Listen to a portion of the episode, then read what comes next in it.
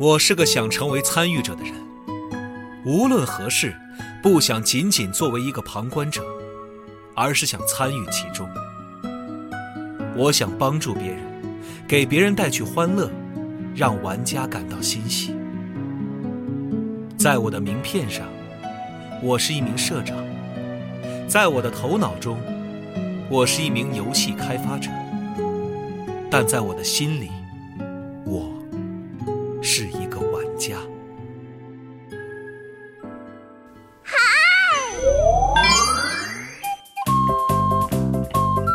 全球授权十余种，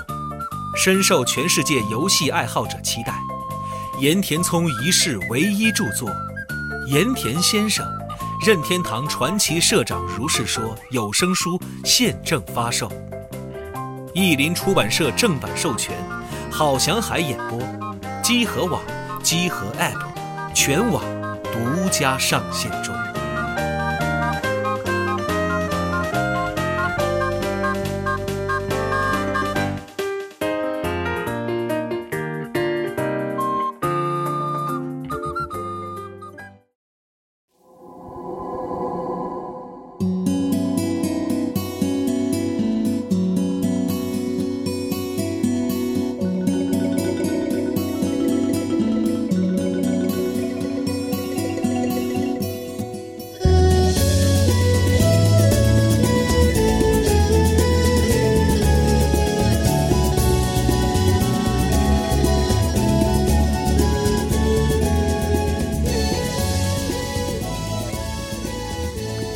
欢迎收听最新期的海豹炒饭，我是四十二。嗯，这是一档我和我的朋友于炒饭老师远程连线进行的闲聊节目。我们会对最近的一些各式各样的游戏展开一些简单的、轻松的讨论。嗯，本期我们会聊《密特罗德：生存恐惧》，因为我们之前聊过一次嘛。啊，炒饭老师也是一个长时间关注《密特罗德》这个游戏，特别是《密特罗德：速通》的这样一个玩家。所以我们就再次啊狂吹了一波密特罗的生存恐惧，也聊聊一些呃速通相关的话题吧。话不多说，我们正式开始。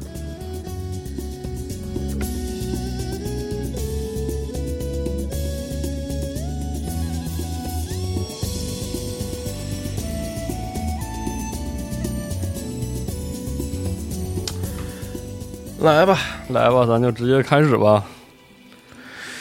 那咱们就怎么着，直接开始聊一聊这个二零二一年旷旷世奇作了。我感觉前前十年后十年都很难那个啥的。密特罗德，哇！别别别别别吹起来，这这这就吹起来，真是要吹起来了。我呃是这样的，呃，那么这款游戏其实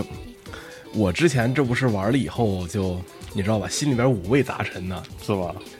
不，就不是不是不是那种不好的五味杂陈，是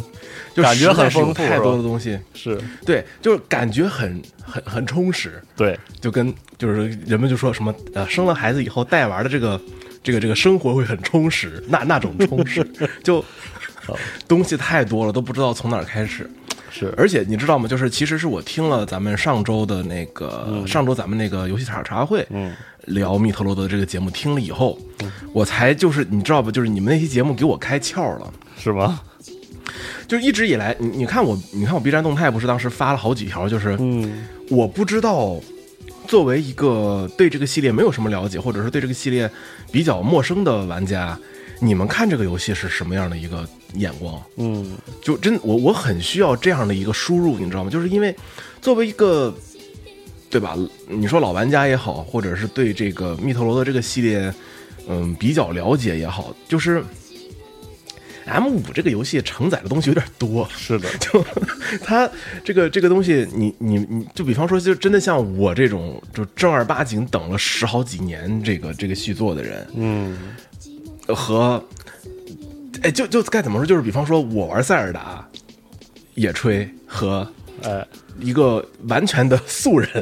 玩野炊的时候，这个感觉，其实我是非常乐意知道一下这个游戏，就是对于普通玩家来说是一种什么样的感觉。你知道，然后你知道，我就是从各个方面拿到的反馈来说，这个都很好。哎，就是他的这个反馈就是好的不得了，就是仿佛这款游戏是。比方说，你想接触密特罗的这个系列，我觉得甚至可以说 M 五应该是最好入门的这么一个游戏，可以说就很有趣。你看这个事情，你不太你你你你你你有没有觉得就是玩这游戏，它剧情很强，对吧？对，它其实剧这次这剧情算是历代这个剧情演出里边也算是挺强剧情嗯，的。存在感比较强。竟然有大段过场动画嘛，对吧？是这个还挺挺厉害的。是的，然后，但是你会有一种感觉，就是你不知道前面任何剧情也没问题，完全可以理解。是的，它这个剧情讲的很整，对，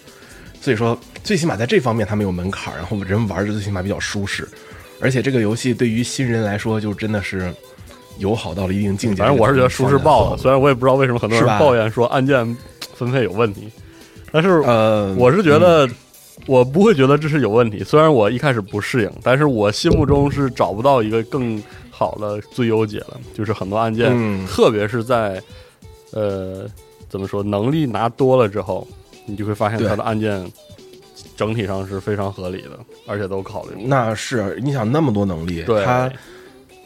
呃，像比方说，你就是从能力这个按键上来讲，呃，就直接竞品嘛，直接竞品就是 M 三，就是超银嘛，对，直接竞品超银，超银怎么处理的呢？就是你的导弹、你的超级导弹、你的超级炸弹，这三个不是属于你的三种能力嘛？可以说是三种主要的射击能力。然后最后一个就是你的光束枪，对这就是不不选择任何特殊武器的时候，你的光束枪有各种升级。是的，它怎么处理的呢？是用一个按键去在这些就像切枪轮盘式的旋转式的轮盘式的切枪，没错。对循环循环循环，对，然后这件事情其实是在 M 四，就是在呃融合的时候改了。其实我觉得这个改的真的挺好的，而且你没有发现它其实就是从 M 四开始把一个事儿就给彻彻底底的就给融合起来。就是 M 四的时候，就是你的这个冰导弹，然后超级导弹这两个是分开的，但是你升级成冰冻导弹以后，你的导弹就自动就就都都是冰的了，你的导弹就是冰的了。就是你的导弹有一点升级，然后到了这一代直接就变成了所有的东西全部变成导弹升级。你的你拿到超级导弹以后，你的导弹就是超级导弹，并没有另外的分出来的一个新的武器。对，不需要再去切换。其实某种意义上这是一种简化。你想象一下，如果说再在这个里边再把所有的那些哎，是的，再给你摁进去，未免有一点儿，那那那真的是有点过于臃肿了，这个这个操作。然后这个操作其实咱们一会儿再去说，但是你就怎么说，微软，你先去，就是虽然说这个事情可能跟你上周这个节目有点重合，但是你就是咱俩聊天的时候，你你你你你说一说，就是这个游戏你玩完以后你的感受，因为这事儿咱俩从来没有去聊过，自从这游戏出来，这是咱们第一次聊。真正去说这个游戏，对对吧？但是就是这个游戏就是玩的我很失语，我就是没有找到词儿来形容这个体验，因为就是是我我我是觉得密特罗德。他就是应季玩嘛，就是做拿一个新游戏玩，就是它的整体体验太像是，就是某个概念中的期望中的游戏了。嗯，就是所以你拿到手里能玩到的时候，你感觉有一点有一点点的不真实。就是他真的做到了，对，就是真的这个居然能做出来，然后就是，然后哎你会有一种就是有一种无力感，就是你只能一次一次的感慨里面的一些设细节设定是多么精巧，但是其实你感慨这个小细节的设计的时候，你想去赞美的是一个大的东西，但是那个大的东西你是感知不，就是你感知的出来，你也说不出来了。就是我只能感慨说，就像我节目里说，说这个地图这儿砍了一个角，然后我就从这儿上不去，我只能从这儿下来，但是他又能保证我从那边下来了。然后其实我想说的不是这个地方抠的很细的问题，就是我想感慨而的其实地图都是。会给你一种这种感觉。对，其实我感慨的是，你看他这是我在，比如说，我就举个例子，就是说，就是举个例子，就是我从这儿，我看到这个角缺了个角，我上不去了，啊，所以我就直接从这个门儿出了，然后我可能会走那么个两三个地图，我会从这儿循环回来。但是这个嗯游戏是用好多好多个这样的循环结构叠在一起的，它叠完之后居然还真能叠在一起，就是这是怎么做到？对我来说，就是我无法理解这个设计了，就是哎我我很是这样的。赞叹这个设计。就是这个太他妈的神奇了，然后我就 我说我靠，这游戏咋做的呢？这是就是很可怕，这个咱们今天这个节目怎么弄呢？就是这个也算是在对于咱们海豹炒饭这个节目的一个、怎么说一个大胆的开拓吧。好就是因为今天这个事儿是说在我的哎说在我的枪口上了。哎，所以说我真的，咱们今天我去真的是试图把这游戏掰开揉碎了，哎把这些就是咱们都觉得特别好，然后说不太清楚的东西，我真的用游戏设计的这种嗯，理论也好，就是这种这种想法也好，哎咱们把它拆开了、揉碎了，去聊聊看看能不能把这个东西说清楚，试图真的只能说试图，试图拆解一下，对吧？？就试图去去去把它解构一下这个。呃就是那种半 pro 类型的这种节目吧，就把这游戏就是咱们细吧细吧的给它好好说到分享一下啊因为这个这又是我我之前我是一直想要是去写一个比较长篇一点的这种什么评测的文章，但是我就我正经写了快六千字，我发现我这个写完了以后，我觉得写的太碎了，因为我这个人语言组织本来就比较喜欢就是那种特别细碎的，就是就是人说碎嘴子嘛。但是今天咱们试一下，就是特别，哎就是试图从系统上来把这个事儿说清楚。好，我想刚刚你说的一几个点儿啊，首先这个地图有几个说法，一个是它走的时候它会不停的封你的路，是的，它其实从游戏第一个房间开始就在封你的路，你不停的封你的路，但是封完以后呢，它总会给你开一个口，这口你现在出不去，你回头能出去。哎等到你获得这个东西，这把这个把就是把这门锁上了，然后你拿到了钥匙，能把这门打开，就地图打开以后，这地图甚至可以说是另外一种体验，对啊。就是，你回来以后它又不一样，对的，特别的有趣。是的呀，就有很多之前你觉得看不到的路，或者说你之前看到的，但是你走了很远，已经走走走开了，回头比方说你想全收集一下，你回来从这儿走出去，你发现这儿居然能通到那么远的地方，哎，然后能怎么样怎么样怎么样？哎，这是一就是该该怎么说？就是从这种方面上来讲，就从密特罗德这个游戏，就就是密就是银河城这个这个这个这个结构上来说，这其实上是。就比方说，我去做一个银河城的游戏，我想要我的地图做到，它就是这个感觉，嗯，对吧？就是或者说应该都想做成这样嘛，它就应该做成这种，就是什么什么意思？就是从头至尾的无限探索。就是我一开始这张地图，如果能做到了最，我拿满能力回到最最开始的这个地图，它居然还能给我新东西，我还能去到哎这个零号地图我去不了的地方，那这种感觉真真的太棒了。对啊，对吧？就这就是无穷无尽的一直在探索，然后等你，就是这次这游戏就是怎么说？对于我来说，当时是怎么回事啊？一一路玩一路玩，玩啊玩玩到最后通关了。通关我做的第一件事是什么？困难模式已解锁，按 A 键确定，困难模式启动，咔再来一圈就直接直接开始，中间就没有停顿。嗯，就这个游戏，就是我我我一般来说，就比方说，我通关一个游戏，你总会进入一种嗯闲者时间，对吧？对，就你歇会儿会嘛，对你得歇一会儿。这游戏你你会有欲望去，我立刻就想，我现在就想再来一遍。因为什么？因为那会儿我已经是完完全全的百分之百了一次嘛，对吧？我已经全能力了，我需要让我回忆起来，我啥啥都不会的时候，这游戏是什么感觉？是。哎，我需要去再去体验一遍这个这个过程，太 这美了个感觉特别等等。好，对，就是咱们先从这个普通玩家开始说吧，就是咱们先不说是特别后边的这些事情，就比方比方说破虚，今天咱们肯定要讲破虚这个事儿，嗯，但是就是先说普通的这个体验吧，嗯，我不太喜欢融合这个游戏的原因是，他把这个地图就是非常生的给它拆了六个区，嗯，对吧？直接做然后它这六个区呢，要直接做的分区，呃，GBA 嘛，毕竟。然后它这个地图也不小的，但是当时做那六个区，而且这六个区都分的挺开的。然后只有到最后的，呃，最后的章节就是爆炸的时候才会。也不就不不是最后的爆炸，就是最后有中间有一个有一个剧情节点，然后把这六个区稍微做了一点连接，但也只是连接就就就就就就连起来了。然后你能从这个区之间相互穿越，而不用非得回到那个 hub room，然后再去走。它这个分区分的特别的生硬，就不是咱们在生存恐惧里边见到的这个分区，就是走电梯呀、哦还是怎么怎么地怎么地这种分区。它是干脆就是你一个电梯房，一二三四五六六个门，然后你选择你选哪个门进去，你就去哪个区，哦回来你还得走这个门，然后你再去这个下一个区，又得回到这个这个这个，就跟选关一样，你知道吗？这种感觉就是我在前期玩的时候就觉得挺，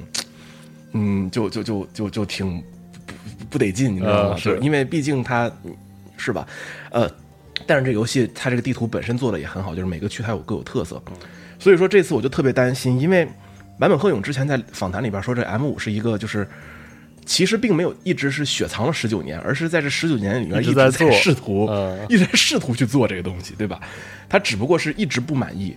他一开始在 DS，就是 DS 那会儿差点把这游戏做出来，但是当时他觉得技术不够。但现在我们看来看完以后，我们就知道这技术不够是为什么，就是很明显，他这个艾米战他不可能在 DS 这个硬件能做出来。是的，就是艾米的这个追逐什么乱七八糟这些这些这些逻辑 AI 等等一些，他包括他那个动作性，他都做不出来，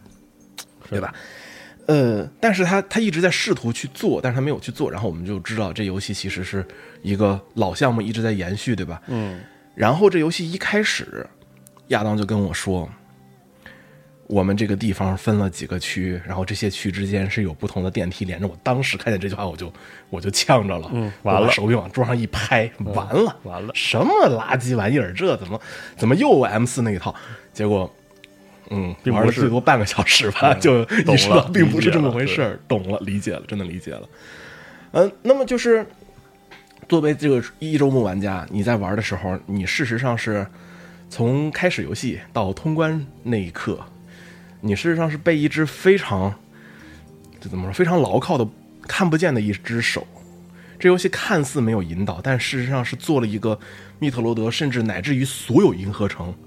就放眼所有银河城里边都没有做的极其强的强引导。嗯，这个强引导几乎是可以说是游戏开发者是手把手拉着你，一步一步，生怕你摔着碰着的那种。嗯，就他生怕你迷路，是，就一步一步把你拉着拉到通关。嗯，这是你的一周目体验，你不会有这种特别的感觉，但事实上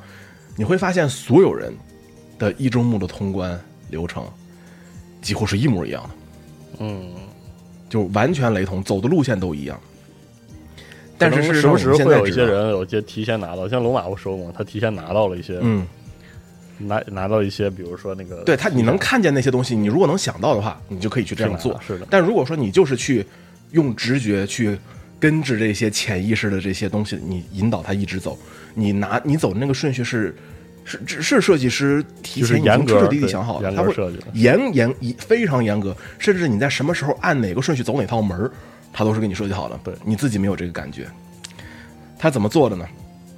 这个东西就是我前我上周的时候，其实我看了一个视频，就 GMTK，嗯，就是那个 Game Maker Toolkit 那个，其实他做了一个这个 M 五的分析。我看完他的那些那个视频，我当时就，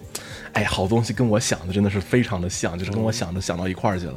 然后也很受启发。就是大家如果有条件可以看那个视频，我接下来说的很多东西都其实都是跟他那个视频里边的内容都基本上就是有点相似。对吧？哎，这不是这个不是就是抄啊，这也不是什么，就是真的是，就是这个东西它就是设这么做的是吧计语言嘛，对对，他真的就是这么做，而且你很明显就是你去你去观察，你能看见这个这只看不见的手，你如果去细细去琢磨，它就在那儿。嗯，那怎么说呢？比方说第一个房间有一个缺口，你从那儿拿你有滑铲，你从那儿滑铲过去以后，缺口下去比那个地板比之前的地板低一格，嗯，它那个开口，而且那开口是一个球开口，对，你在没有获得球的时候你回不去了。是的，就这样的，就是这种，就是这种这个这个单向单向门，嗯，在第一张图，我数过出现了少了少了九次。啊，差不多。他用这个东西，基本上就把你的所有的退路全部堵死。你不，你不能回头，是的，不是你不想回头，你不可以回头，你只能接着往前走。是，而且呢，就是从一个单向门到下一个单向门之间，中间不超过二十个房间，十五到十六个房间左右。嗯，你在两个单向门之间，如果说你想去穷尽探索，没关系，随你便，嗯，反正就这十五个房间，你自己随便去搞。是，你你的这个范围很小，你不会在这十五个房间里面迷路的，因为就是一条路。等你从这儿过去了，那它就是下一个十五个房间的这样的一个结构，它就而且这个结构基本上是就是一路往后，它用的是不同的锁和钥匙。一开始是你没有球，后来变成了你怕热，后来变成了你怕冷，后来变成了你水里边走不动。总总有一种办法可以让你过不去，或者是这块这个艾米你打不过，嗯，等等等等，他用的这些方法，他总而言之让你这个玩家的注意力永远集中在你现在的这个点和你前方的那十几个房间，所以你的这个游玩的过程，你的注意力是高度集中的，对，而且你的注意力是非常就是集中的位置非常的近，你需要操心的东西不用太远。你后边有东西刚刚没收集是吧？对呀、对不起，拿不到了。回头你拿到什么新能力，你再回去，这个东西跟你现在没关系，嗯，对吧？所以你现在你的这个注意力啊，全部都放在了这个呃一件事情上，然后你就会特别的顺利的把这些东西打过去，然后一个单元一个单元一个单元一个单元这样下去，最后哎来到通关的这个地方，嗯，对吧？但是你会说了，哎，我我不觉得有这种感觉是吧？这个游戏的游戏的这些就很顺中间有好多岔路口啊，就很顺嘛。就尤其是中间，呃，在你来到戴龙还是卡塔利斯这个区以后，卡塔利斯，你到了卡塔利斯以后，你会遇到很多那种就是那个呃亚当那房间，你你你跟亚当聊完天儿，左上右上左下右下四个门四个角四个门啊，对啊、这四个门都能走。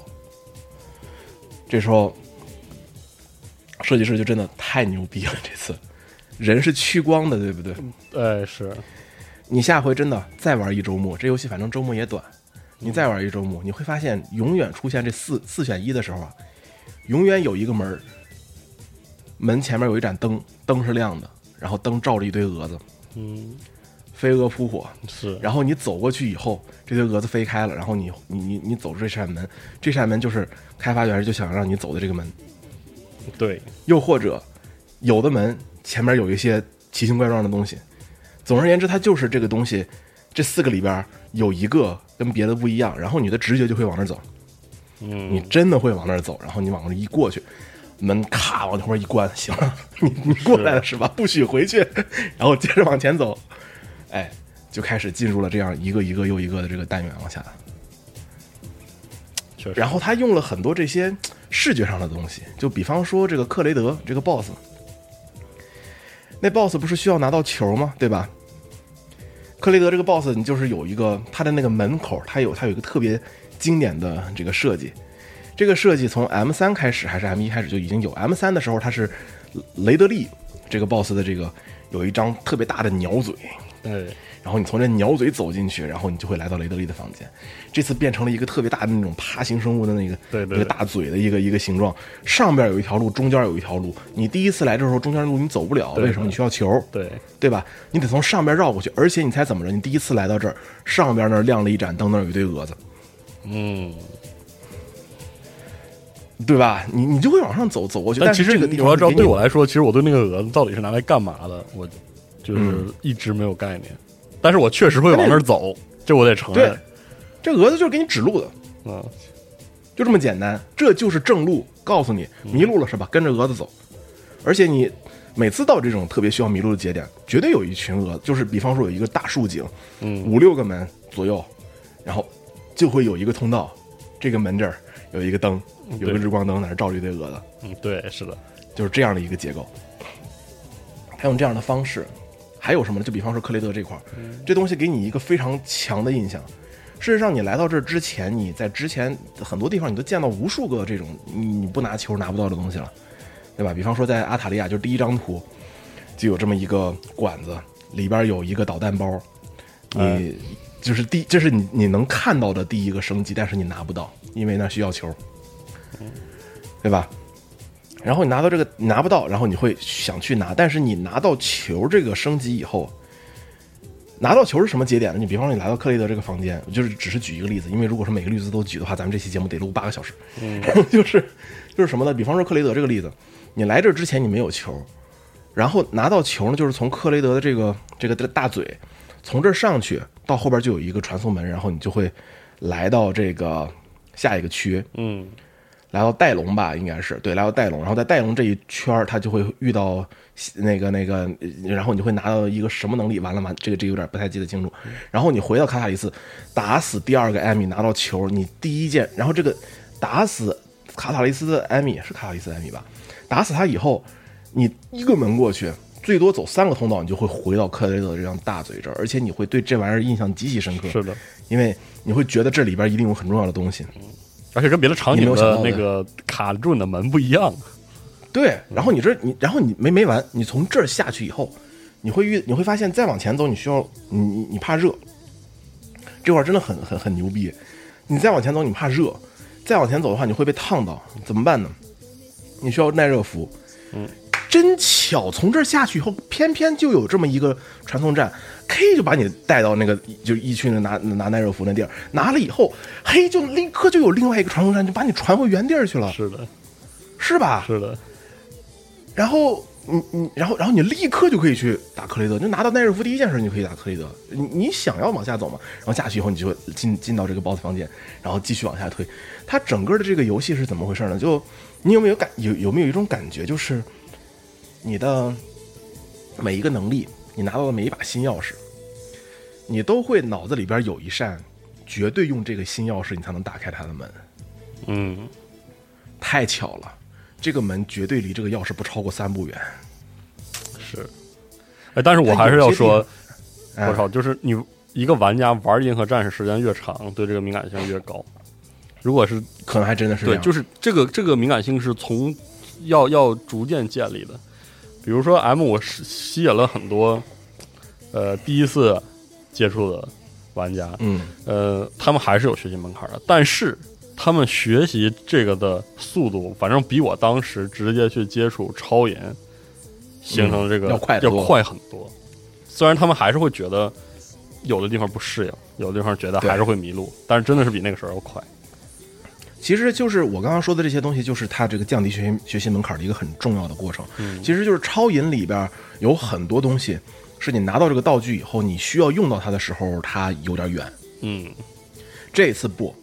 我拿到这个道具，我会在这儿立刻告诉你这东西怎么用。首先，在这个房间里边，嗯，所有的这种这个拿到能力的新能力的房间，你会你发现了没？都是一个你进得来出不去的地方。然后你必须用你刚刚拿到的这个能力，就在这个房间，你得把它用了，你才能从这儿出去。会立刻告诉你，你的这个新能力所匹配的下一个机关长什么样，就在这儿。没完，从这儿出去以后，最多两步远就会遇到下一个大型障碍，就是下一个剧情节点，就是用该你刚刚就是用该能力，只有该能力才能打开的一个钥一个锁，才能把它打开。这是就是在你学习的过程中，让你重复建立这个东西到底该怎么用，然后再往后你就会了，而不会出现很多银银河城都会犯的这种错误，就是你拿到了这个能力，然后事实上你需要用到这个能力的地方，真的 需要走一阵子。得有走一阵子，真要到那儿了，人不一定记得，或者说人不会有这个直觉能用到这个东西。但如果说我让你拿到这个，立刻让你学一下，然后就是就像就像什么是咱们以前小时候学的什么艾宾浩斯学习曲线一样，就是 不停的巩固这个知识，不停的让你巩固，你会，然后这个事儿你就你就变成自然动作了，你就知道了，看到这东西直觉。我会用抓钩把这个门拉开了，嗯，我我我怎么地怎么地把这东西怎么怎么打开，而且还有更牛逼的一点，我说这事情我作为一个色盲患者，真的是我真的是太佩服这次 M 五的这个整个游戏的这个颜色色彩配置。就对于我来说，没有没有任何障碍。哎，这点真的很有意思。你知道我？从纯美术设计角度来看，反正我身边在嗯集合，比如说像西蒙、像 Moby，哎，都对美术哎比较评价比较低。第一是它的它的整个美术设计吧，就是不不算是那种呃出出彩的吧，就是很稳定另外就是很多人都觉得颜色很怪，配色很怪。那我对这个部分是吧我对这个地方是极其钝感的，我就是觉得很帅而已，我就觉得很好看。我没有把我没有想过美这个游戏的美它术，对他他是这样的，他因为如果说很多就是对于可以说是对于正常玩家来说，会对对于正常人来说，就大家觉得很协调的一些东西，事实上可能是用一些比较相近的色彩去组合起来的，但是它这些色彩特别突兀、特别怪的地方，它一定都是事有蹊跷。嗯，是它这个岩浆的颜色就很怪，对，它跟他跟那萨姆斯归来不一样，但他就用这个非常怪哎异的我说实话，就是普通服那个纹理那个颜色，其实就已经很有点，反正不是当下科幻故事常用的那个颜色和那个纹理。但是我真的很喜欢那个对对然后我它看我看了之后觉得主要是白色对吧？对对对，就是我我一开始觉得有一点怪，然后过了那个劲儿之后，我就觉得非常的周正，特别帅，然后说不上来，是吧对，而且包括其实你看，呃，就耐热服的这个红，对对对重力服这个紫，这些其实都是属于经典配色了。但是里面确实有些东西的颜色配色特贼，但是就是很有那个警示性，然后特别容易记住。一个一个牛逼的事儿是什么呢？这游戏里边的每一个门，就是每一个需要去破坏的这些道具，或者每一个锁，它都是有一个自己独立的，就是就是这游戏里边只有这个东西长这颜色。嗯宽光束的门，这个呃只能用只能用这个等离子光线打开的那个罩子，只能用波动光线打开的那个罩子，嗯。然后抓钩能抓开的那个呃抓抓钩能抓开的门，嗯。还有这个超级导弹能打开的这个罩子，所有的这些东西都是这个颜色只有在这个地这个地方有，你看到它你就知道我该用这个能力了，而且它这些颜色都做的非常的，就是该怎么说，特别的独立，特别的独特，然后就让你一眼看上去你就知道它是什么，就从视从这个视觉上来说，就是直接让你不用告诉你该做什么，你就能看到它，这就是它的这种就是所谓的看不见的手，你一眼就能看见这个东西是突出的。我、人 人生物是具有趋光性的，你就会过去，还真是然后你，就会是吧总？感觉自己被玩弄了，我操！自己在生物性上都被被引导。这次这个游戏就是之前我和就是有一些一堆老害在一起，你知道对这游戏最赞不绝口的这个桥段是哪一段吗？嗯，就是你在一堆水里边儿，你有没有这个游戏的一周目的时候有没有这种感觉？你在一堆水里边走了得有二十分钟，嗯，真的就是你在，尤其是在这个前半段啊，跟艾米追逐的时候，你在大部分的时间都是在趟水，而且你趟不过他，他真的快。是的，然后你就在这个水里边憋屈了差不多二十分钟，然后你拿到了重力服，哎。就是从这个过程开始，你到 Br Brania，哎，然后你到就区拿重力服的这个事儿，整个在这个水区拿到重力服的这个过程，它是什么呢？你先要拿到太空跳，对吧？哎，然后呢，它有好几个这样的谜题是什么呢？就是你太空跳在水里边不是只能维持高度吗？你只有在水外边你才能增加高度，对吧？你才能无限跳。但在水里边，你最多只能维持高度往前跳着走。你可以跨过一条很大的沟，但你不能往上飞，在水里。然后在游戏里边呢，它就从左到右，从右到左，整整有四个这样的，你需要不停的跳跳跳跳，从这边过去，从那边回来，从这边再过去，然后从那边过去以后，你再打爆一个这个，打爆一个那个，然后最后中间那个实验室的那个那个机机械咣砸地上，把那路砸通了，然后你能把重力符拿到手。哎，整个的这个过程美，我我真的就一个字儿就是美，太牛逼了！这设计这个路线，嗯，就包括对你这个心理的操纵，因为你真的很烦，你要被迫的在水里边待这么长时间，然后忍受这个忍受这个慢吞吞的动作，然后你最后拿到重力服，就是好像是一种你被人掐着摁在水里边，眼看就要窒息溺毙的瞬间，突然抬出来。呃，鼻子出水，哈喘那一口气，我靠，太舒服了。确实很，但就这儿都有设计，我说是的你敢，信吗？就这都是有设计的，什么设计呢？哎，你说不是我我对我来说，这个游戏对我来说最恐怖的地方在于，我不可理解为什么这些地方能设计出来，你知道吧？你懂我意思吧？是就是就是对于很多游戏的设计，我大概明白它会很困难，然后有些嗯设计会无限的困难，会困难到让我觉得你设计成这样就还可以，然后我大概能展望一下。我我脑海里大概会有个期望，就是说，如果你使使劲儿把这个地方做了一些好的设计，它大概是什么样的？就是我对这些会有一些比相对比较基础的感知。但是密特罗德的问题就在于，它摆在我脸前的是那个已经设计出来的，然后它处处都是已经设计出来的。哎，然后对我来说，我让你有一种什么感觉吗？就之前，比方说，比方说，超级密特罗德是一个嗯充满着设计，但是你一眼看上去看不出来，它是一个就是大音牺牲大象无形的这么一个东西。这次它不，它直接就告诉你，它就是相当于是一个机械的一个壳儿。它之前之前可能给的你是一个非常就是光滑无瑕的一块璞玉，它非常的精美，但是里边其实充满了各种各样的精巧的一些小机关，就给你一种机关盒。对吧？然后这个机关盒你可以掰开揉碎，你发现，哎，这东西原来这么充满着机关，但是它合起来一块是一块石头，对对对，有点这种感觉。这是这是这是超银。这次直接给了你就是那种就是什么大齿轮子乱七八糟，就是你看着就非常复杂，就是眼看着都知道它是充满了精致的设计。然后你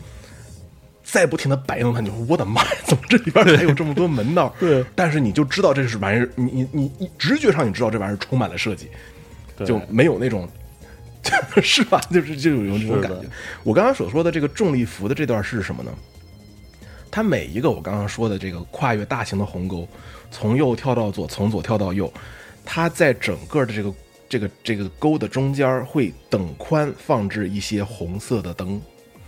然后这个灯会明灭，嗯，是有点这个，是是，然后它直接你从这边如果说你这跳起来，你恰恰好会在每一个灯的位置按下跳跃键，因为啊这个是你太对，这是因为这是你太空跳的没注意这节奏个事儿啊。但是你，但是你会就是还是那句话，这是潜意识，你会潜意识里边只有一串红灯，你要连着它过去。我听你这个讲完之后，我突然真的发现了，就是我在密特罗德 M 五我玩的时候依然有点迷路，就是我说实话，我对这个类型依然不是特别熟，特别是对，嗯，就是虽然它不是横版的轻板动作设计，但是它是横版的这种移动方式，我还是那对对我来说不不是很直观，不够直观。然后我这样回忆一下，我会发现这个游戏有一个特点，就是我越拧劲儿的玩这个游戏，这游戏就越玩不通，越拧。然后我越撒手，越 let it go，就是越依就让他潜意识做去，对，就越顺。对我发现这事儿，就是你我越迷路的时候，我就越迷路；我越瞎走的时候，我就越能走到那个对的地方。是有这种感觉是吧啊，？确实啊，为什么说到分析完之后发现啊，被引导了，我被我被悄咪咪真的是。用了各种各样的特别特别隐秘的一些，就是哦，你可以甚至，兄弟，你是学广告的，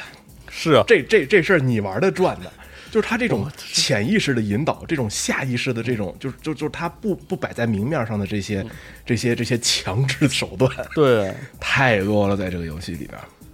甚至我我我我跟你说，就是很多很多听众朋友可能会觉得，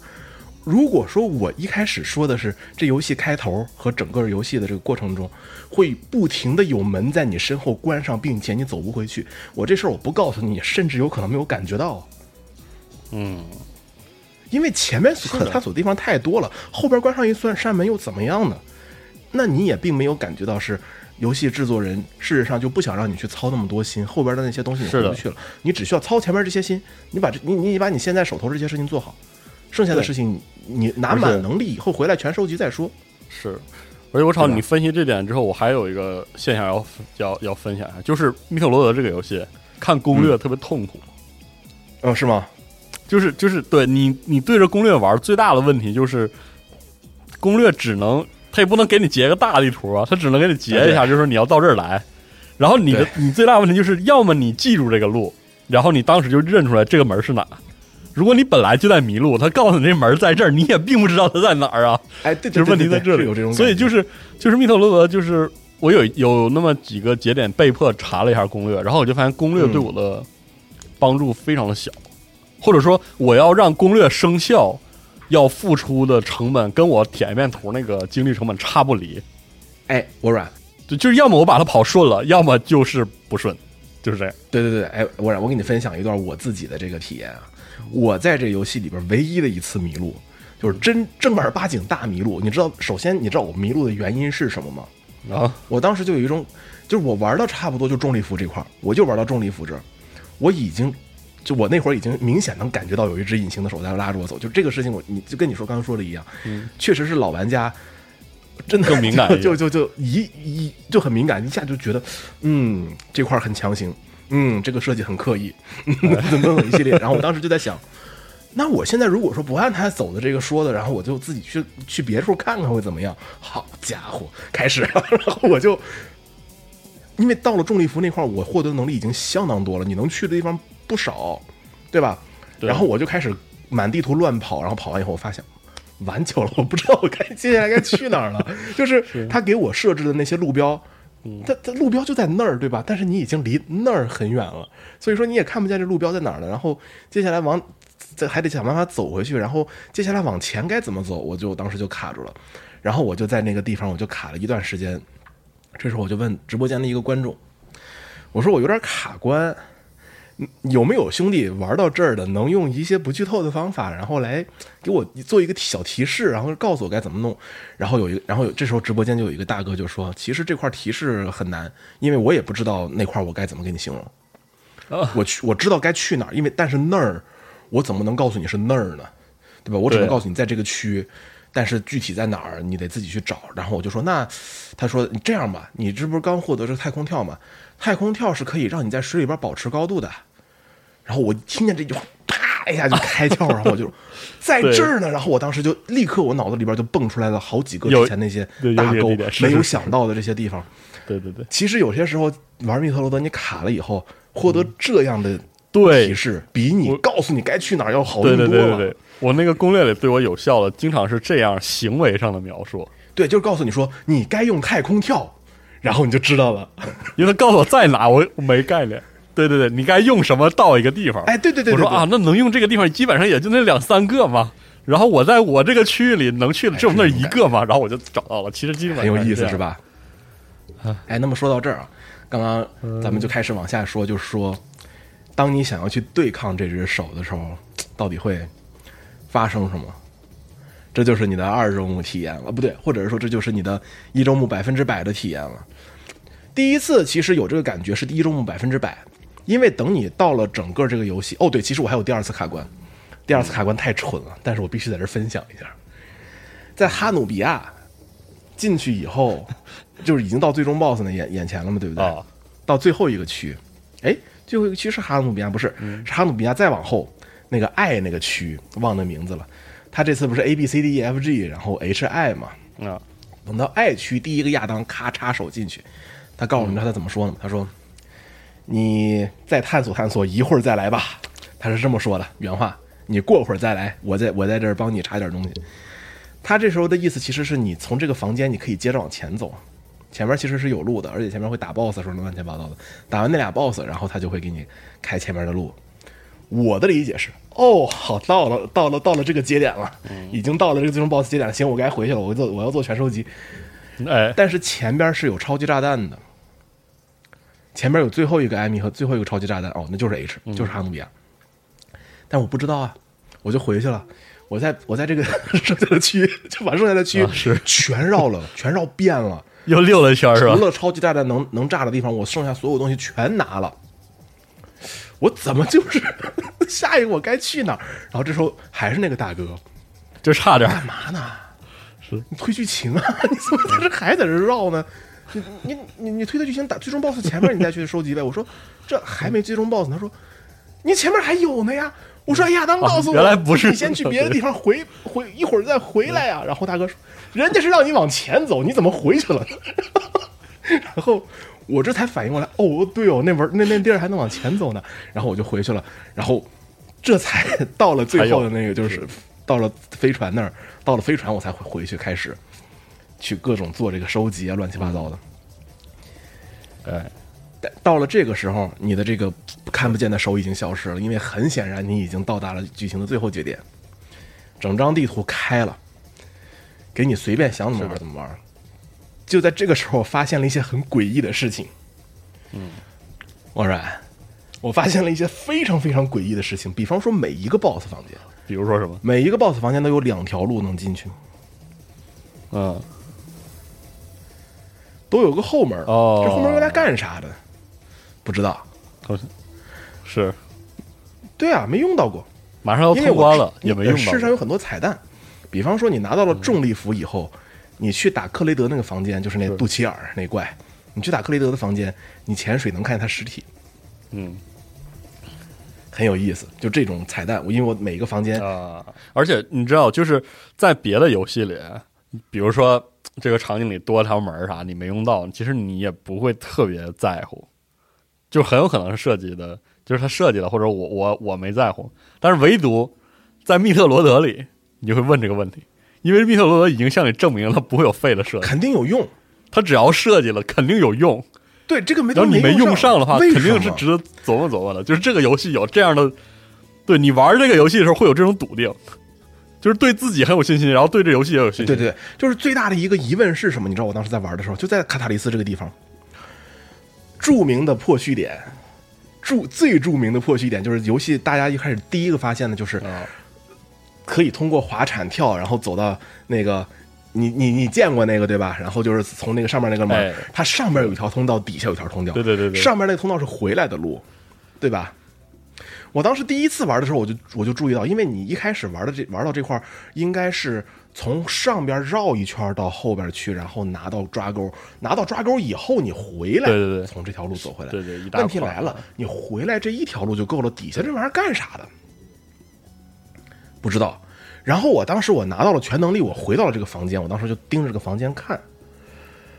我说怕不是因为那会儿已经不怕岩浆，也不怕热，拿着重力服了嘛，对吧？而且也有无限跳了，你也不需要用那些特别复杂的操作。然后我就从这儿出去，我就跳了跳，我就跳上去。我说是啊，这里边我确实能扒上去。我这这这我现给我现在让我能扒上去干嘛？然后我突然就发现一个问题没用过呀，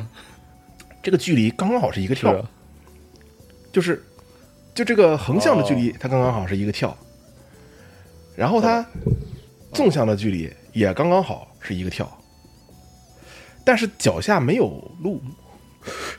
但是就仿佛这块如果说平台能延伸到这个位置，我一跳就跳上去了，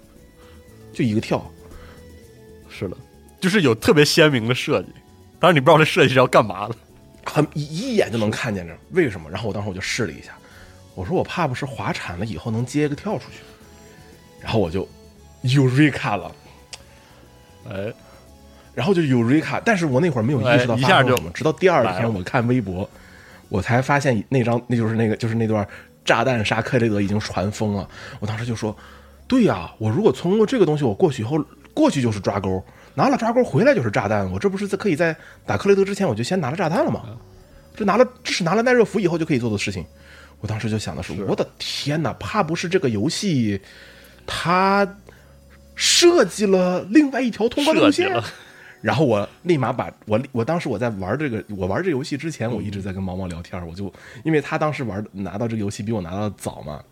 然后我就一直在问他这游戏牛逼吗？他说太牛逼了，很牛逼。哎然后怎么地怎么地就牛逼，牛逼就完事儿。然后我就跟他太说牛逼了，我说可以这样哎，我就说啊你醒啦，这东西我们都已经啊已经开始搞了。然后我说我我说这是真的吗？我们弄就明白了嗯确实是支持这个。他说至少现在看起来的话，就是起码有六个能力是官方给你另外一条路。给你设计能看到，比方说他，但是事实上就是现在的速通路线，呃，并没有用到所有的这些。比方说速杀克雷德这个，事实上是浪费时间的，因为你想要去提早去拿这个抓钩，你需要去首先，呃，如果你不杀克雷德的话，你要先去完成一遍提前拿炸弹的这个过程，最后再绕回克雷德这块，你这个绕路的这个事情，这个这个时间成本就赶不上，就不如你先把克雷德打了，是的，所以它其实是专门设计的破序，而这个破序并不是完全为新的呃就是通速通服务的，它的那个设计理念是多解法，而不是对他给你很多解法，但事实上我觉得啊是这样的，就就呃开发员也不是速通的，对，他们也不一定搞速通，他们只不过给你这个方给你这个这个这个路线，是但这个路线用不用得上，嗯，你自己来。他们可能觉得其实这玩意儿是快的，但事实上呃有点慢，对吧？我们现在不用它。呃，后边还有一个破序也没点是快啊可以提前拿超级导弹，这个是官方破序点，是通过这个，就那会儿你拿到的这个血量好像是五个还是六五槽还是六槽，六槽还是七槽，反正五到七槽这么一个血量，你刚刚好到那地方可以左上角有一个这个冰冻区域，然后你用加速，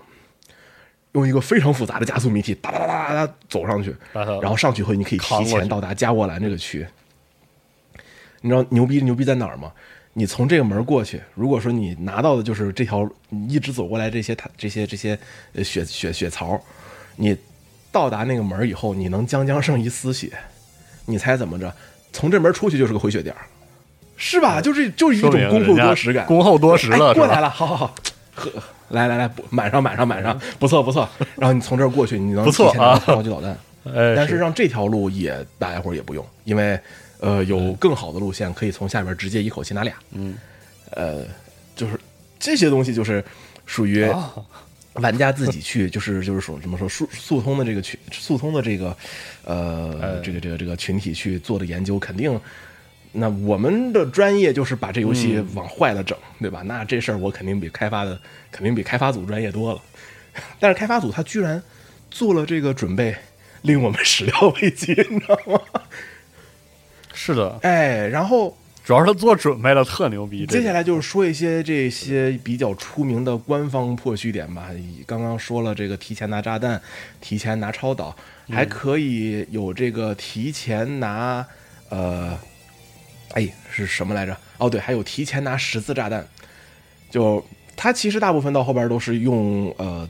加速跑，然后用加速跑的一些特殊操作，比方说凤凰之舞斜坡续凤凰之舞，这是你知道吗？你知道官方怎么怎么教你说过，但是其实我不知道怎么。这我也是在百分之百。咱们先说这个百分之百的过程吧。我百分之百的过程，你有没有发现每一张图，从 A 到 H，每一张图都有一个嗯特别难拿的道具啊？每张图有且仅有一个啊？是吗？对我来说可不止。每一张图都有对我来说折磨王都挺难，折磨王等级的那种，往死里难，哇，好难！而且他都是几乎是在用这个加速跑这些谜题。他就他用这些加速跑教了你什么呢？加速跑进入凤凰之舞，然后你凤凰之舞开始冲刺。冲刺的时候，如果你遇到了一个斜坡，你继续沿这个斜坡的方向按前，你会从凤凰之舞回到加速状态。然后你上到斜坡的顶上，你再按下可以续上加速凤凰之舞。你可以把凤凰之舞整个的这个这个这个倒计时刷新一次。哦，对。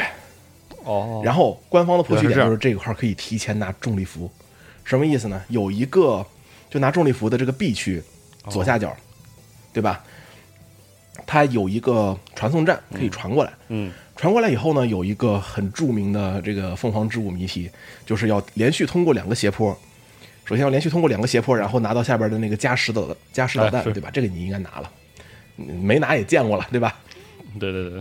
对。但是你可能不知道的是，加石导弹右边这墙可以炸开，炸开进去就是重力服那房。所以说你拿到加速，你立刻就可以回来把重力服拿。啊，这没想到吧？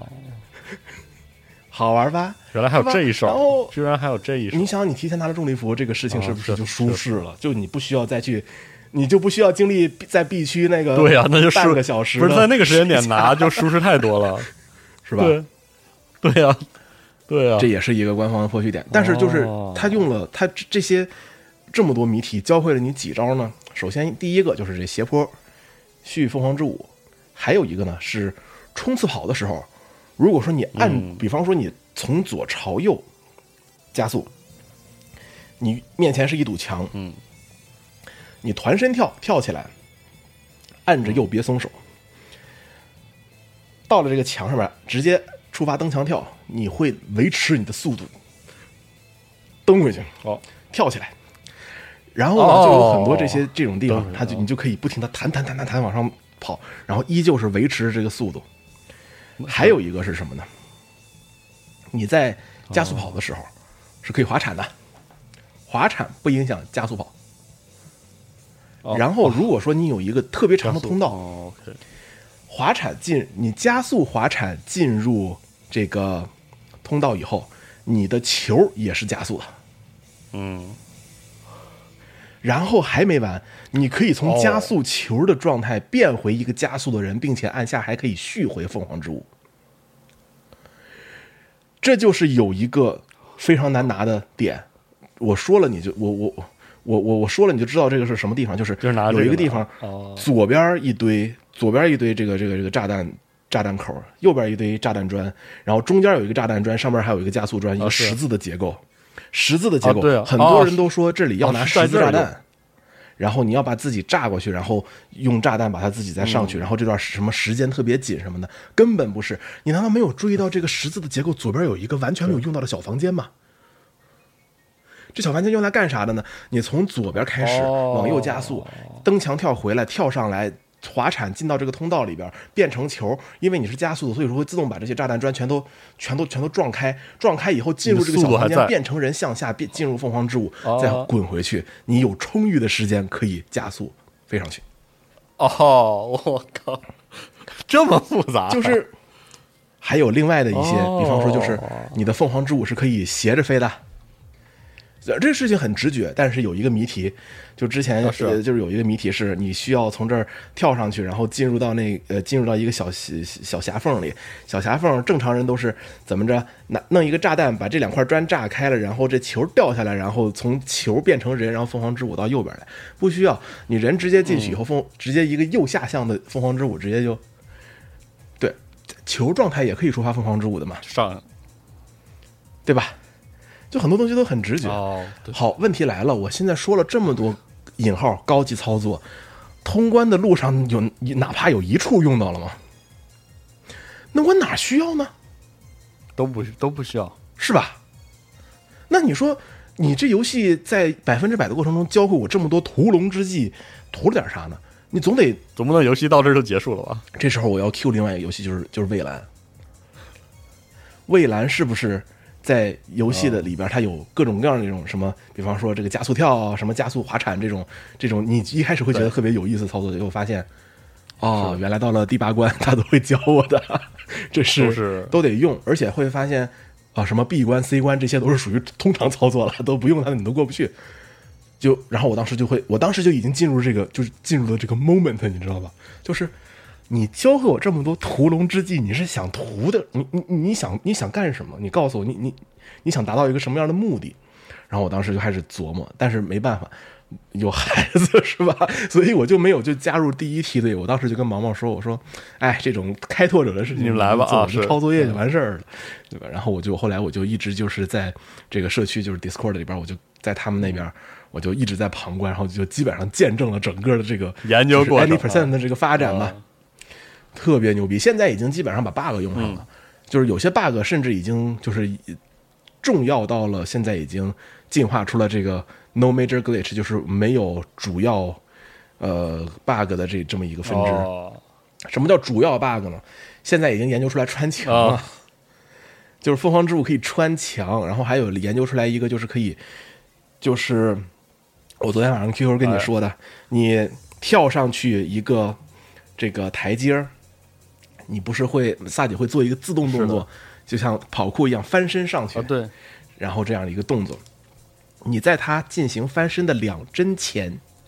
按下变球键，这是一个单帧操作啊，这是一个单帧精确操作，你必须要在萨姐翻身动作发生的两帧前变成球，然后这个球呢会继承萨姐将要翻身的这个哎，这个效果，于是这个球就会上到这个平台上。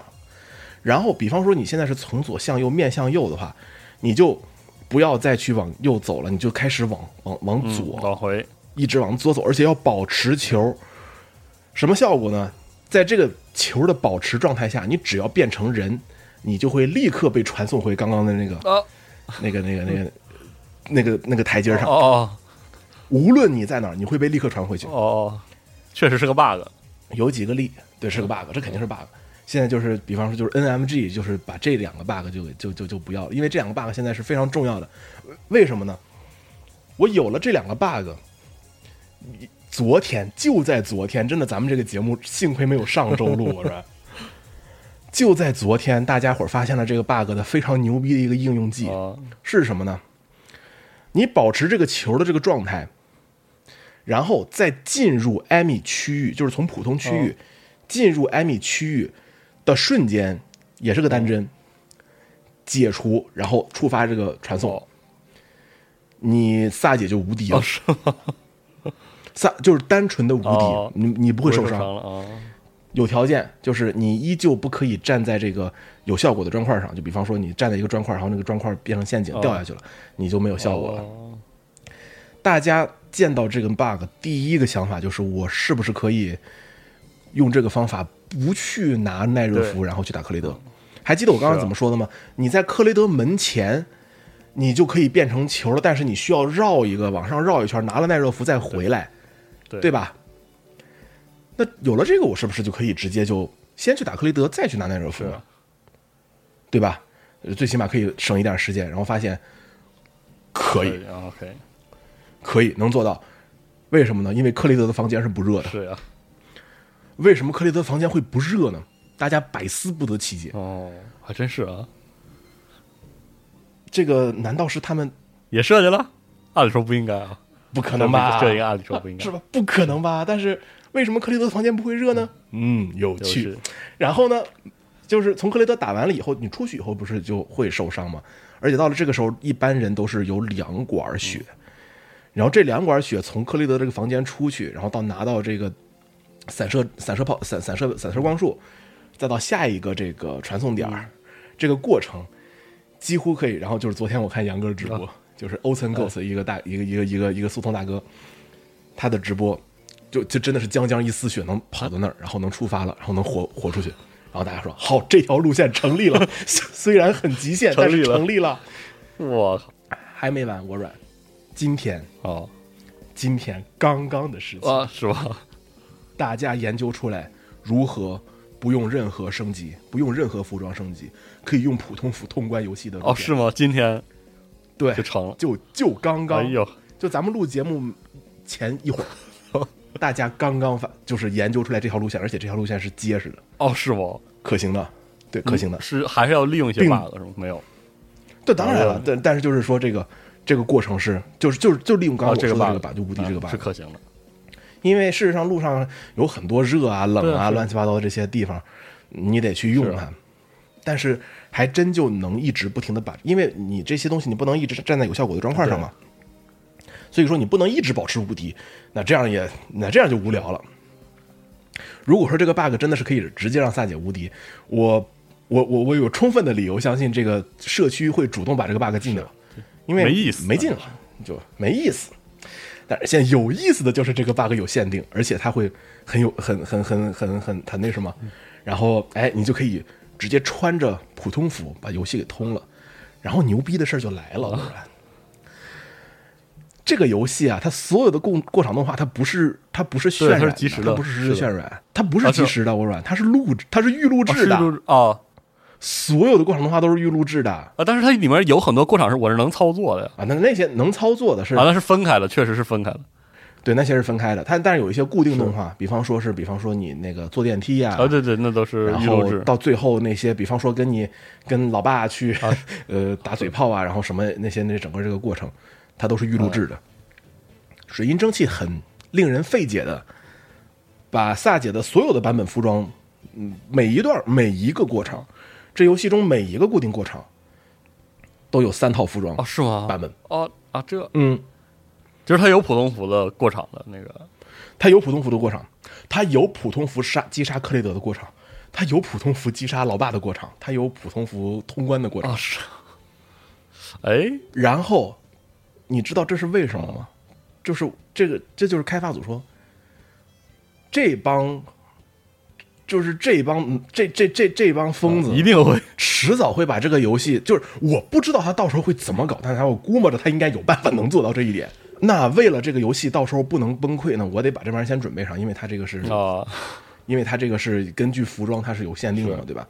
它比方说你穿着这个普通服，然后去，呃，去，事实上这是代码，就如果你穿着普通服，然后你去触发一个重力服限定的这个这个这个过场动画呢，它会崩溃，游戏会崩溃。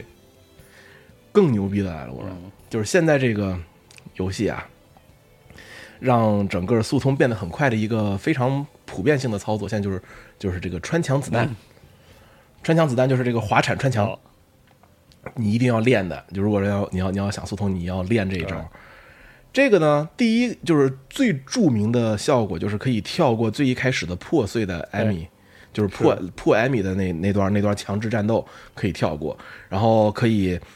过去以后可以立刻拿到呃，可以通过这个打到打到上面的那个呃引爆那个点打穿了以后，可以在见到艾米之前先把隐身拿了。哦，你可以见到第一个艾米之前就把隐身拿了。但是呢，这个游戏一点零的版本呢，你如果说就是当时大家都发现，就是当时毛毛也发了这个视频，如果说你全能力、全副武装，然后我好，我现在杀气腾腾的回去见这个第一个破艾米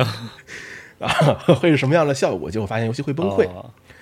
为什么？因为这个时候你是事实上这个游戏会第一次让你获得这个呃欧米伽光光束啊什么的，但但是这时候游戏是把这个艾米和交这和这个这个第一个反击教学的那个怪兽就给弄混淆了，在、哦就在代码里边可能。所以说这个时候呢，这个艾米这个模型不会正确读取，哦所以说在你拿到了欧米伽炮以后，你出门的一瞬间，游戏就会崩溃。哦，然后大家在一点零点一版水银蒸汽很快就发布了一点零点一点零点一版这个补丁，大家都在说完了，穿墙子弹被修了，并没有。我说你知道什么被修了吗？是这个崩溃修了，这个艾米的模型不会正确被读取的这个 bug 被修了。也就是说意味就是意味着水银蒸汽 修了 bug，他修 bug 了修了一个 bug 会导致的游戏错误，对，但是他没有修 bug，他甚至为了保全这个 bug，把那个崩溃先修了。对，就这还挺牛逼的。你知道，就是这件事情在我们这个就是就是在自尊群体中，这一点零点一版这个这个这个补丁，就是掀起了一阵狂欢，是就就这就这是这是态度啊，是这个态度太牛逼了。这也太牛逼了，也但是也就是什么意思呢？他们不仅在去试图去做这个破去的可控破把这个关卡做的尽可能的自由，而且还可以让你 就是让你让你比比他们预想的自由的多的时候，而且他尊重你的他是那个支持尊他是尊重你的。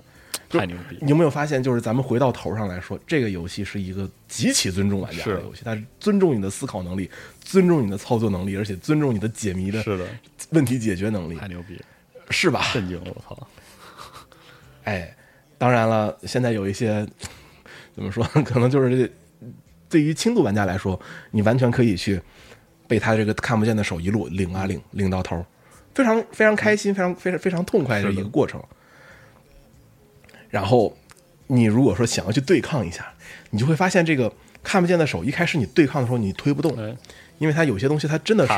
你感觉到这路线就是死的，尤其你一周目完了以后，你就觉得这个这个路线真的就是定死的路线。贼顺，但是你推推推，发现推到一个阈值，啪一下推过去了对，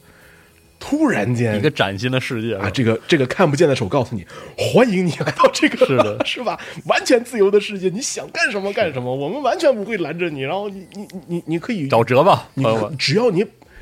超银，当时我我记不记得咱们上期节目说超银的是什么？只要你够牛逼，你想去哪都可以。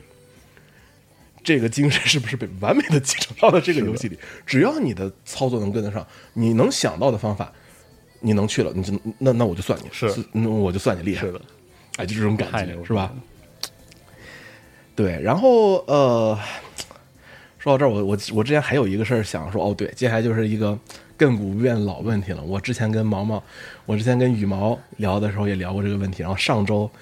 呃，呃龙马嗯你们几个在聊的时候，我也听到了这个话题。你说这 M 五到底跟 M 三 无与成倍，许公孰美？是，真是很难说，这真是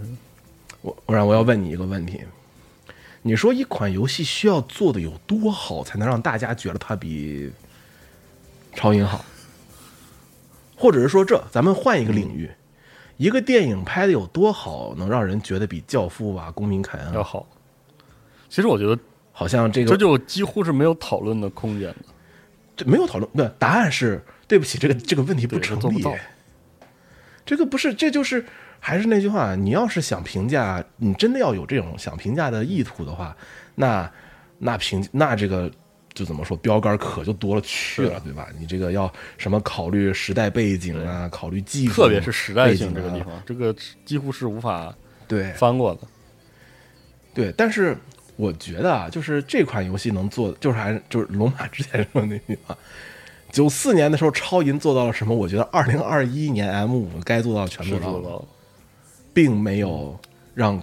并没有留下太多的遗憾，甚至可以说就是这份答卷儿，哼。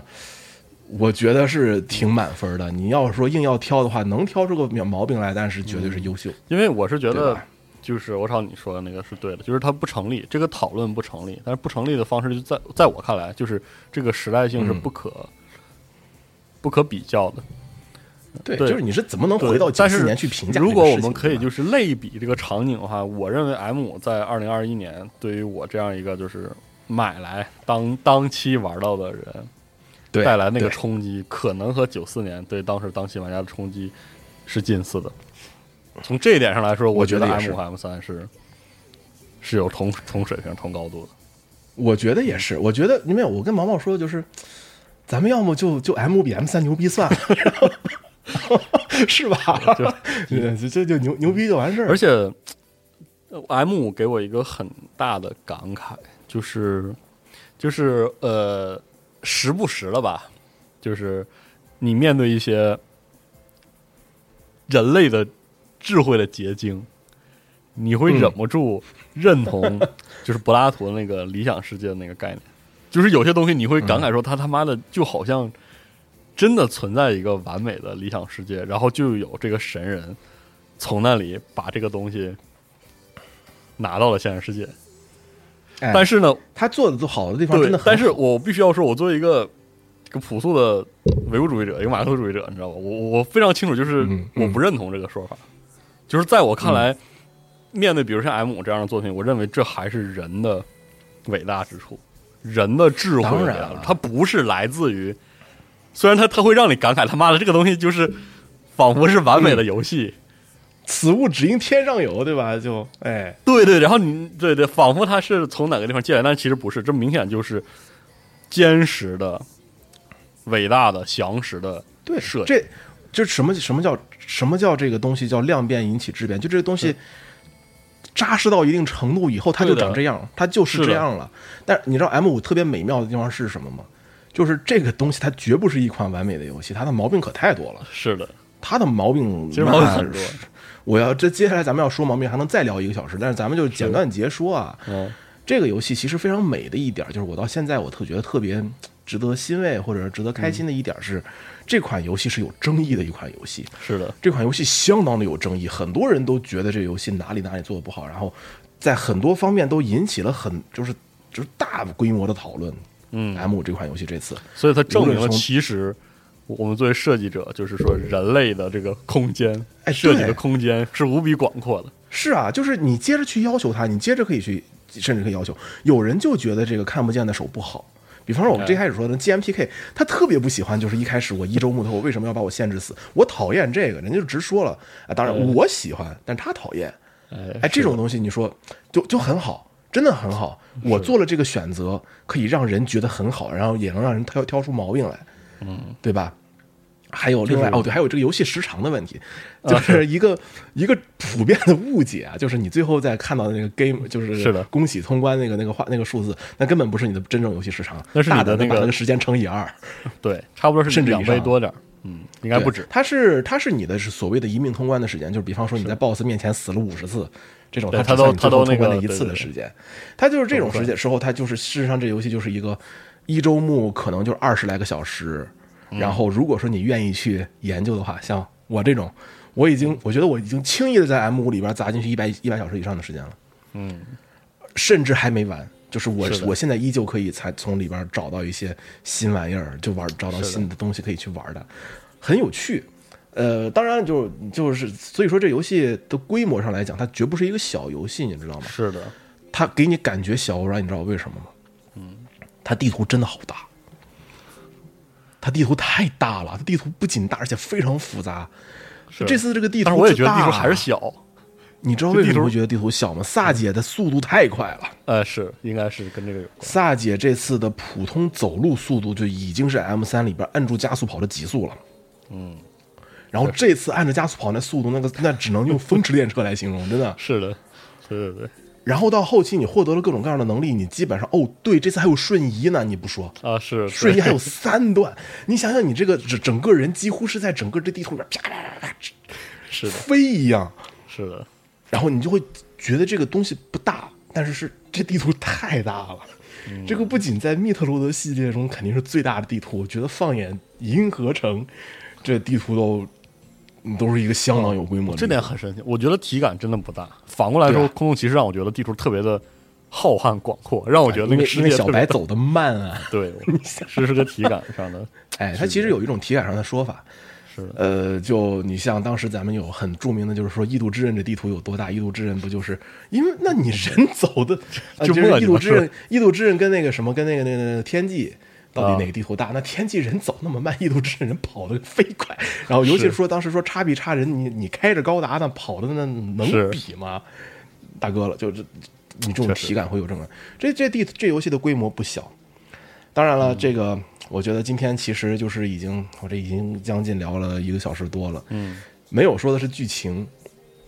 但是吗剧情很值得说，是吧？就是我们的感知度很低，对这个，剧情很值得说。但是我跟你说，就是这次剧情非常好的几个点啊，我觉得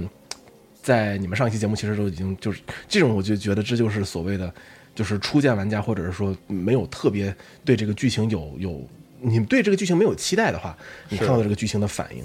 事实上你会觉得萨姐是一个帅呆了。对啊，就是萨嘛。萨你有没有 对啊？你觉得，哎，就是是怎么说？你跟 boss 关在一个房，你的感觉不是你跟 boss 关在一个房，是 boss 跟你关在一个房了，是的。啊，今儿就是你必死，就是这种感觉，对吧？反正我动手了，就是妈的，呃反正我在这我就动手了，你你你你来吧，是。对？吧？哎，尤其就是萨姐这这次的这些水晶蒸汽里边做了很多小动作，对，特别帅，克雷德见到克雷德，他比方说进去以后是扶着枪，对，就就非常警戒，进去以后一抬头看见，哦哦你啊，然后就把枪放下了。是喂呀，这这这一下我当时就我靠，太帅了吧！是然后结果克雷德啊一一嘴，然后这边无言续炮，对着嘴梆一炮，这个还给你一个效果，就是什么？告诉你他那是他弱点。是的，这次还有一个特别牛逼的设计是什么？每一段 BOSS 的过场动画里边都告诉你这 BOSS 在对哪儿。对都有解法，太很很有意思啊！包括后边就是跟奎特罗布见面的时候、那一段，一开始不是特别紧张、特别谨慎，然后过来一个鸟人，然后萨姐就是维持维持攻击态势，是。然后结果奎特罗布就是行了一个礼，然后萨姐直接就就哦。非常就是多多一毫米动作没有，直接就把枪放下，手放一边，你就从能感觉到这个人从一个高度紧张的警戒态势一下就放松了，就他这个信息密度特高，特好，特别好。是的，萨姐是一个，就是怎么说，她集中起来，她的注意力集中起来，像一颗子弹一样。嗯，但是他要放松，他完全可以放松，他可以像一个正常人一样去是。的，这就是一个真正的赏金猎人。什么叫银河中最强的赏金猎人？这完美的个然后战士哈，对吧？就是完美的战士这种感觉。包括萨姐，其实是这一次在很多人的心目中算是他第一次开口讲话吧。Other M 不算啊，Other M 里边萨姐这个人没有停止过讲话，她就是一个嘴就巴拉巴拉，就从头讲到尾就没有停，就是一个小小小姑娘一样，然后各种柔弱呀，嗯，你觉得合适吗？是吧？这整个穿就是穿插在 M 五里边，萨姐只说了一句话，她说的甚至不是英语，她说的甚至不是人话，她说的是鸟人语。是她说的，他说的唯一的一句话就是：“这事儿交给我，我会把它摆平的。”嗯，啊，就是奎特罗布给他讲完这些，他就是说了一句，就给你一种什么感觉？萨姐用她的母语，这是她的母语，哦，因为她小时候虽然说是在人类联邦的这个殖民地长大，长大啊，但是她很小的时候就被鸟人就被老鸟接到接到这个这个这个这个这个泽比斯上，嗯，哎，还是三三八八，哎，忘了，反正是 接过去，然后把他养育成人，这其实是他的母语。他，哦。你你，然后你再去代入一下，想想萨姐的故事，是。他自从长大以后，他难道有半个机会去找到一个自己的族类，然后用自己的母语开口说话吗？他从来没有过这样的机会。确实。但出生入死了，然后就对吧？一直都这是他第一次，属于说，这是他多少年来见到的自己的第一个活着的同乡。哦然后他也话不多，真的就确实你跟我说完这些，我告诉你，放心，这事儿我摆平，行了，点到为止，到此为哦，止，确实话一句不多，我把这事儿说完了。这个人的这个性格太棒了，这次。哦，所以说这 M 五这个游戏真的，我觉得就是对于密特罗的粉丝来说，就是绝对是交出了一份就是自己期望以上、比满分高得多的一个答卷。但是，哎，就是这游戏系列到底后边还能做成什么样呢？嗯，就真的是充满期待了。西班牙人厉害，西班牙人太牛真挺厉害，这真是我操，我一开始一直以为这游戏关卡设计里边是可能会有任天堂的人家，结果发现这游戏的核心主创没一个任天堂人，全都是水银蒸汽的，太你妈屌了！这个是，太牛逼了，哎呀，真的感觉到了纯度，真的感觉到了纯度。哎呀，真是太感慨，我我玩 M 真是太感慨了，这是嗯这是对我来说特别不适合我玩的一种类型的游戏，是吗就是我从小到大接触这这样的，怎么说？我只能叫纯粹设计吧，就纯粹设计密度高，嗯纯粹的探索非常少，对，非常少。但是就是给我极大的冲击，真但是你就会觉得这种类这种这种类型的游戏做做的好了也好玩儿，对吧？对，而且主要就是，其实我以前遇到的其他的一些有些类似性质的游戏，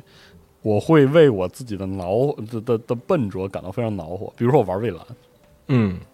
我觉得蔚蓝真的就是它其实是有天然门槛的，就是它对于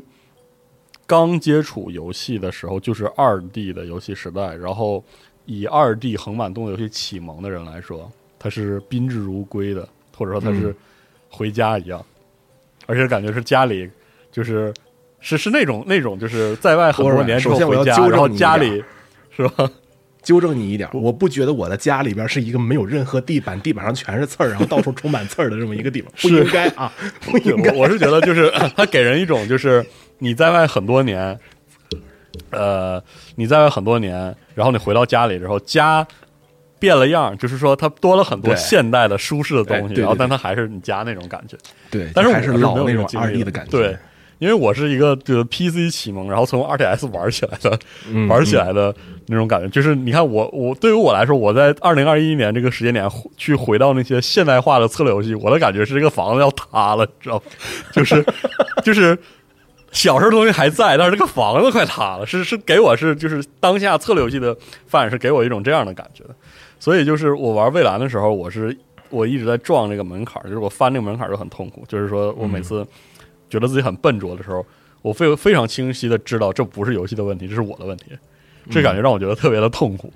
特别的遭罪。然后，但是玩密特罗德就不是，或者说我之前玩银河城的时候，呃，我我之前玩这个超银的时候，我还是会觉得，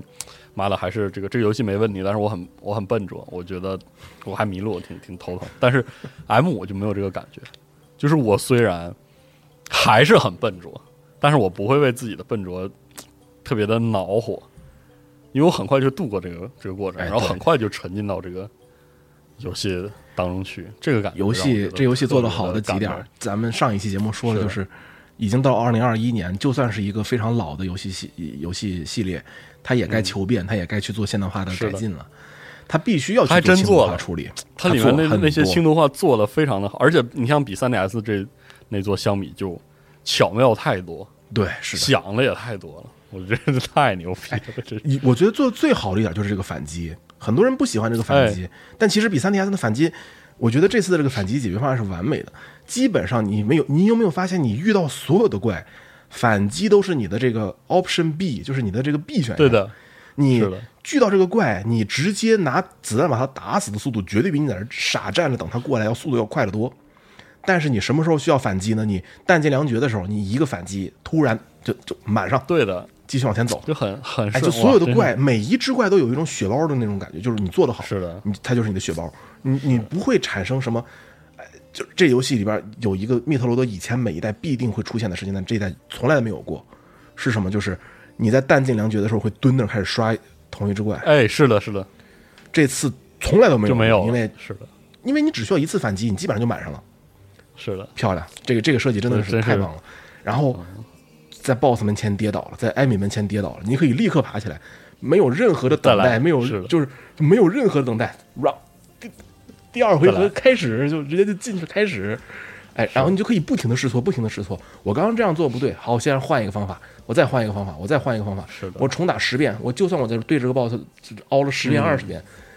我不沮丧，为什么？因为我可以马上立刻开始。首先，这游戏告诉你，你刚刚做错了，不是因为你操作不好，是因为你做错了。大你没想你记得龙马当时那句话是怎么说？就是这个 BOSS 是有解的，你没有找到这个解，你会很头疼。这个跟你的操作无关。你操作再好，你不需要把这 BOSS 磨死，因为你找到解，这 BOSS 就死了。是的，哦，还有一点儿，每这游戏里边每一个 BOSS 都有一击必杀的点，啊，是吗？啊，是吗？牛逼吧？我得翻一翻这个，因为你知道，我来集合的这么长一段时间里，我是很就是自主的去补了很多课，嗯，补不同类型的呃游戏的时候，这个翻门槛的过程终究是很痛苦的，嗯，特别是提升自己熟练度的这个过程，终究是是的，但是 M 五玩玩密特罗德的时候，就是就是虽然横版横版游戏、横版动作游戏对我来说不是最直观的游戏类型，但是我我得说，比较起之前我补的所有的课程相比，这个过程是我经历过的最流畅的，而且很特别好，对就特别爽，所以我觉得真他娘牛，真牛，真牛逼我真是哎，哎，今年会有这个作品竖起大拇指，真的是是真是太牛逼！就这游戏做这么长时间，你能感觉到它也没，它甚至我现在玩完之后，我觉得这个游戏开发这么长时间都没有走弯路，它就一直在做。他就是一直在时间。他其实是这十九年，我我我有我有理由相信啊，这游戏的开发周期其实并不长。我觉得是对，但直接 M 二做完了以后，拍马上做两年半，做完了出来，就这么简单。有可能，嗯，真的是版本就说了嘛，我看到我水银足球器把 M 二做出来啊，我觉得他们行，我们就把这个项目给他们了，然后他们就去做了，做出来了，嗯，哎，就就非常流畅的这么一个过程。是我真是真是厉害，我真是让我觉得非常赞。你知道我在直播的时候老说这句什么啊？真不愧是开发出《恶魔城暗影之王》的制作组，就是牛逼！嗯，而且我觉得这个，很有意思的还有一点就是，我觉得它不是任天堂的作品，但是任天堂的某种某种哲学吧，在这个游戏里，在在使用蒸汽开发密特罗德的这个对，流程里，其其实这个时候就是有一些有一些，就是当时我们就说，M P 系列为什么这么好玩？Retro 哦怎么就找到了那个，就是怎么找到了老师傅秘籍了？就好像为什么就找到了那个所以厉害的点？对然后你你会发现很多水银蒸汽好像也找到了，对对所以说你会发现，就是任天堂的那套成功的法门，好像也不是传不出去的，对啊，就是如果你按理说愿意去学，你愿意去做，可以。可能还是对。我们以前好像总觉得任天堂的有些能力就是属于任天堂的，然后我们是从外侧观测不到的。但是其你发现实也不是，对呀、也不是啊，所以就很神奇。我操，真是就是你只要你用够用心，你只其实我觉得 M 五这游戏就是整个的游戏玩下来，最后的感感触就是你叫怎么说，政权只要有心，人人都是是都是厨神是吗？政权练到了极致，那就是必杀，是的，对吧？呃，有点像，就是有点像什么太祖长拳是吧？哎，对吧？就是就是只要这一下，哎，普通的拳就不停的练这一拳啊，练到对极致，你就是必杀。是真是这样。哎，反正特感慨，对，这游戏真是，唉，期待五年内的五年内的最佳游戏了，对我来说，呃嗯，好，我同意。你，看，就是我特别难想象它进一步啥样，但是呢，玩完之后又给我一种很笃定的信心，就觉得它会往他有的是进步的空间，这次。哇！我说他太牛逼了！我说怎么会有一个这样的游戏？因为我我真是很在很长一段时间里，如果你一直就泡在三 A 游戏里，你会感觉这个游戏行业仿佛这个没有时间这条轴线，你知道吗？就是它这它是在另外一个维度上来发展，但是感觉它好像是不随着时间在发展，你知道吗？嗯，就是它有些东西，它有些东西的发展跟时间好像没关系。对，反正它就是有些地方会变，而且会变得跟之前不一样，而且甚至你可以说变得比之前好了，但是你就很难说它是这个对，就是能让你期待五年十年的，反正你就是就是那种感觉。但是你密特罗德就是给你一种我靠，就对这个行业充满了信心的那种那种微妙的那叫什么？就是之前哎，就是我我这次我我跟我跟毛毛当时聊天的时候，我是这么说的，就是咱们一直以为银河城这个系列就到头了，就是银河城这样了这个这个这个这个范式已经就就就就顶顶可能就那了，就是大厦已经建成了嘛，只要做一些修修补补的工作，看你看这是方向啊，我还能做成这样。是哎呦，真的是太不容易啊！其实这个游戏就还有另外一些可以，就是稍微说一点，就是大家如果有兴趣的话，可以去看一下那个鼠毛社，就 Digital Foundry 做的这个有关于密特罗德呃生存恐惧的这个鼠毛分析运。行效率，它其实不只是从画面上面来分析，其实有几个点，就是它的音效设计。就是他哦。当时的、当时数毛社的那这个这个大哥是这么形容的，说这个游戏在当今市面上充斥着所有标榜自己有 3D 音效、有环绕声、有多么多么牛逼的这个 3D 音效的这个这个这个这个游戏阵营中，事实上 M 五是他认为的世界上到做到现在为止唯一一个真真正正做到了声音全环绕、音效完美的一款游戏，第一个，哦。他直接是这么高的。评价，对，他就说，我认为这是世界上第一款真正的把环绕声做到做到了这个游戏我靠那还有点浪费，我靠，那找个对，就是说，如果你有五点一，你有五点一，你有环绕声的这个这个这个条件，你要把你把三 D 你把 NDS 不是你把 NS 你把 NS 的那个环绕声的那开关打开，说你会获得你会获得神一般的体验。啊就是吗我靠它的，比方说就是在洞窟里边，你的背后滴了一滴水，你是能听见的。哦，它整个的这个环境虽然是一个二 D 的，但是你能明显能感觉出来，它其实是一个建模嘛，它是一个三 D 三三三点二嘛，对吧它是有层次的。然后这个音效吧，完美的把这个层次就直接给你放出来了。说这个音，哦他说不知道这个音效这个对我来说是是我我我体验的一个短板，一般我很不是很重视这这部分。是吧？对，但是应该找这个他他是这么说，但是很遗憾，我自己自己在家是没有五点一没这设备条件没这设备是，哎，所以说有有能力的朋友，就是别人说我不信，鼠毛社说这个，那那肯定是这样的，是要信的所以说有条件的朋友一定要去体验一把这个，然后包括它的一些动作上的设计。萨姐啊，叫什么？萨姐扶墙有六种方式，你可知道吗？就是萨姐摸不同的墙面和摸不同的哎管子，是摸不同角度的东西，她的姿势是不一样的。就是虽然她就只是扶一下墙，然后立刻退回来停，对对对，就是停下来这个动作，就这动作都不一样。她上不同高度的台阶，她的腿的那个角度也不一样。就是她的整个这个游戏这个细节抠到了，对对对，就是这个部分，因为时间缘缘故，我就不不说。但是我想咱就不细了真的不展开说。类比就是对就就是 M 五在有些地方的体验跟《荒野大镖客二》给我的体验有特别惊人的一致。嗯，就是《荒野大镖客二》就是有这个情况，当你你各个感官接受的信息密度过了一个某个阈值的时候，它就给你一种惊人完整，但是你又说不上来他妈的哪很满就给你一种。特别真实的感觉嘛。对对对，M 五也有这个感觉。对密特多的那个人物动作就给人这种感觉，它应该就是有些地方是你不会主动去抠的那些细节，它它抠到了，堆过了一个量，然后你才能感觉那个动作怎么那么那么润呀，那么哎，同样的道理为什么你觉得它这个关卡设计这么的完整？它的关卡设计这么的，它就它那那连这个都抠细了，这大它就就是一寸一寸的全抠下来。它真的就是一毫米一毫米对的，有规模效应呈现在你眼前的时候，你会有一点被那个信息密度拍到脸上的那种，对。特特就冲击的感觉。对，就我就我之前跟我另外一个朋友说，就是正如你去欣赏那名山大川的美丽，你你只知道这东西很美，你不会去考虑这山为什么这么美一样，对，反正到了，道理。点就是到了到了，就哎，这哎，可以，行，我们这期这个哎今天聊又爽了吹了一期，聊爽了，有机会还可以接着吹哈。真是这个哎要是无让人无话可说的游游戏，然后就展开的话，就是觉得会说不完。